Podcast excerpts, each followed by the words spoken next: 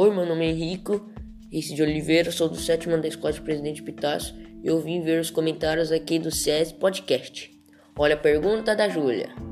Oi, você pode falar dos ouvidos? Obrigada. É claro, os ouvidos é um órgão que não, não é tão preocupante, pois os homens já têm uma cura né, para, para os surdos e também um aumento de, do volume baixo. E também é, os médicos usam muito um aparelho para ouvir nossos pulmões e órgãos. E também é, as embarcações usam muito para socorros na mar com barcos afundando, tanto na terra quanto na água, né? E também chamadas de animais.